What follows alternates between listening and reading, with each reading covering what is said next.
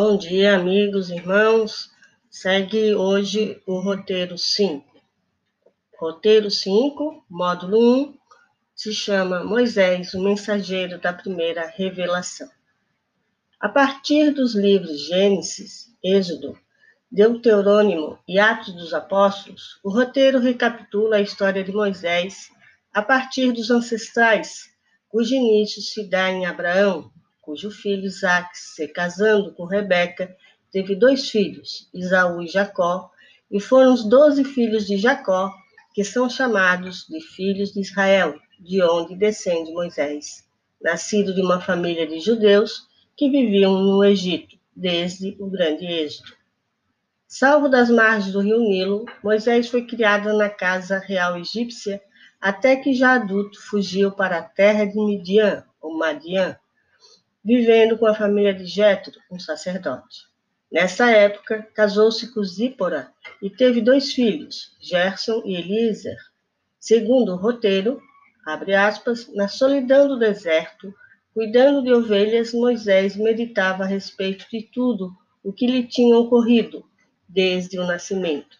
E, em meio a essas reflexões, que deveria recuperar entre os judeus a crença no Deus único.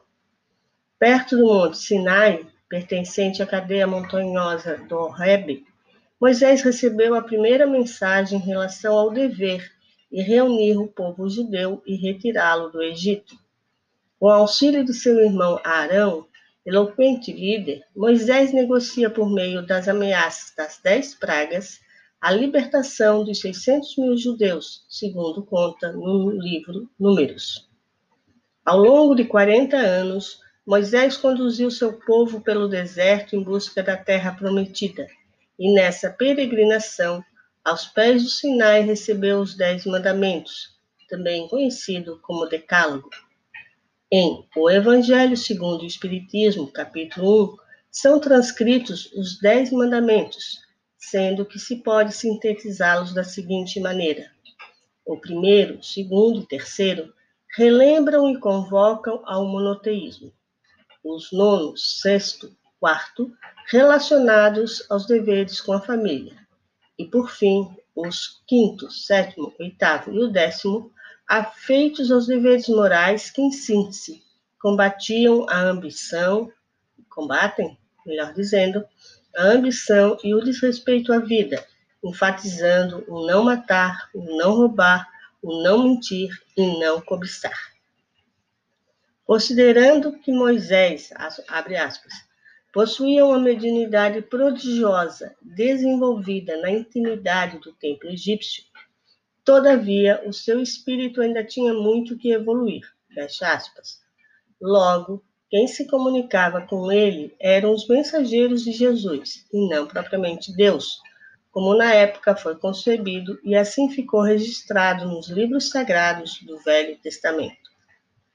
Desta maneira, devemos compreender que, para a época de Moisés, o seu grande trabalho de educação moral se deu em direção a recuperar a noção monoteísta, conforme as respostas de Emmanuel no livro O Consolador, questão 271, Moisés, abre aspas, trouxe a missão da justiça, o evangelho, a revelação de insuperável amor e o Espiritismo, em sua feição de cristianismo redivivo, traz, por sua vez, a sublime tarefa da verdade. Fecha aspas. Concluindo, deve-se reforçar que Moisés, além do Decálogo, fez inúmeras leis voltadas à disciplinarização do povo, e dentre elas, muitas que são interpretadas por meio da Cabala. Os textos, os textos sagrados da Torá foram traduzidos para os fenícios, para os caldeus e após para os gregos, sendo São Jerônimo que traduziu para o latim. E cada uma dessas traduções simplificou as, entre aspas, chaves místicas, fecha aspas, que são necessárias para decifrar os sentidos. Enfim, nos cabe considerar a importância do papel de Moisés para recuperar a noção monoteísta no mundo ocidental e de disciplinar os judeus para uma vida consagrada aos deveres espirituais além dos materiais.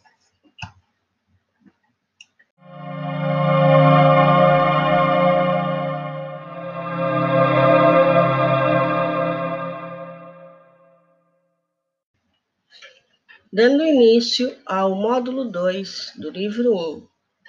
Livro 1 chama-se Cristianismo e Espiritismo, e o seu segundo módulo se chama O Cristianismo. Então, o nosso primeiro roteiro do módulo 2 se chama Nascimento e Infância de Jesus. Nosso estudo de hoje mostra a vida do nosso Mestre Jesus, Começaremos com o estudo dos fatos históricos relacionados às previsões da vinda do Cristo. Tem como base as afirmações de Jesus e a opinião dos apóstolos.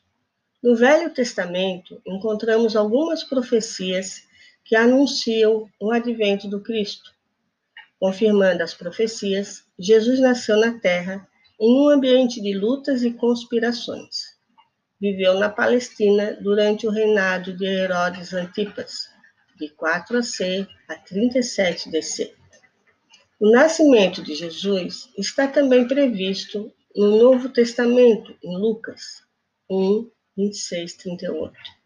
Após em Lucas, capítulo 2, 1 a 7, é narrado os fatos relacionados à gestação de Maria, que se aproximava do final. Sobre a presença dos magos em Jerusalém à procura do Messias, até o encontro do Messias se encontra em Mateus, capítulo 2, 7 a 12. Após a partida dos magos, Mateus, no capítulo 2, versículos 13 a 16, narra o sonho de José e a fuga para o Egito. Antes da partida da família para o Egito, Lucas, em capítulo 2, versículo 21 36 e 37, narra o encontro da família em Jerusalém com Simeão e Ana no templo. Ana era a profetisa do templo e ambos, Simeão e Ana, confirmaram a condição de Messias do menino recém-nascido. A história da humanidade terrestre está dividida em dois grandes períodos, antes e depois do Cristo, no mundo ocidental. Tal divisão indica de que Jesus, o ser humano, inicia efetivamente a sua caminhada evolutiva em termos de aprendizado moral. A infância de Jesus é marcada por percepções e revelações mediúnicas, como, aos 12 anos, Jesus surpreendeu a todos, inclusive aos seus pais, quando dialogava com os doutores da lei como narrado em Lucas, capítulo 2, versículos 41 a 47. Os demais evangelistas se ocuparam de maneira diversa sobre a vida de Jesus. Marcos apresenta o mestre já em contato com João Batista, iniciando a sua missão exemplificadora. João deixa de parte tudo que se liga ao lado material com que o Messias se apresenta no cenário do mundo, para considerar o seu espírito, isto é, o ser propriamente dito, sede da inteligência, do sentimento e de todas as faculdades psíquicas, dizendo, abre aspas, no princípio era o Verbo, e o Verbo estava com Deus, e o Verbo era Deus. João 1, 1. Verbo é a palavra por excelência, visto que anuncia ação. Jesus é verbo, paradigma por onde todos os verbos serão conjugados. É o modelo, é o exemplo, é o caminho, cujo percurso encerra o destino de toda a infinita criação e de todos nós. Permanece a incógnita para os historiadores e para todos nós sobre os acontecimentos da vida de Jesus ocorridos entre os seus 13 e 30 anos. Existem muitas especulações, mas sem nenhuma comprovação efetiva. Dois aspectos ficam, portanto, para o estudo do roteiro 1 do módulo 2. Primeiro, a importância de conhecermos os relatos dos evangelistas em sua integralidade. E, segundo, reafirmamos a fé nos ensinamentos de Jesus, como efetivamente aquele que veio inaugurar a nova era da humanidade, sendo o caminho, a verdade e a vida eterna. Bons estudos para todos.